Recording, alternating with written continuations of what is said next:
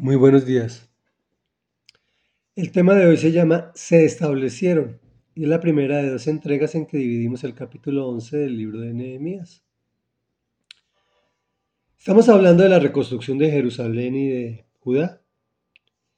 Eh, ya se reconstruyó el templo, se está poblando la ciudad y se está distribuyendo la gente dentro de sus regiones según lo ordenado por por Dios a través de Josué. Y dice así, algunos judíos establecieron las siguientes ciudades con sus poblaciones.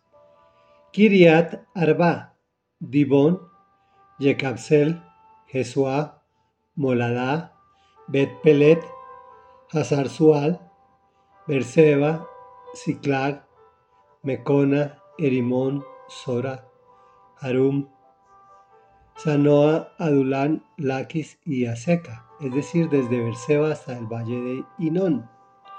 Los benjaminitas se establecieron en Gebá, Micmas, Ayas, Betel y sus poblaciones, Anatot, Nob, Ananías, Hazor, Ramá, Gitallín, Hadid, Cebollín, Nebalat, Lod y Ono y el Valle de los Artesanos.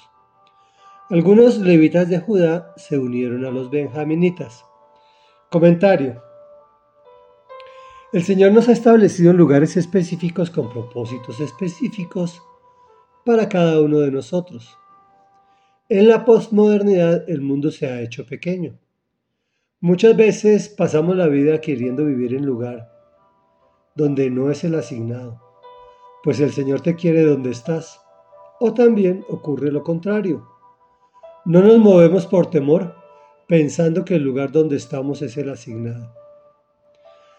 Por otro lado, también es una época donde debemos integrarnos con personas de diferentes culturas, razas y lenguas, pues todos somos creación de Dios y en muchos casos hermanos en la fe.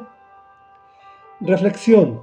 Tenemos que identificar cuál es nuestro lugar según el propósito de Dios para unir las razas y las culturas bajo la cruz y sobre su roca, que es Jesús. Oremos.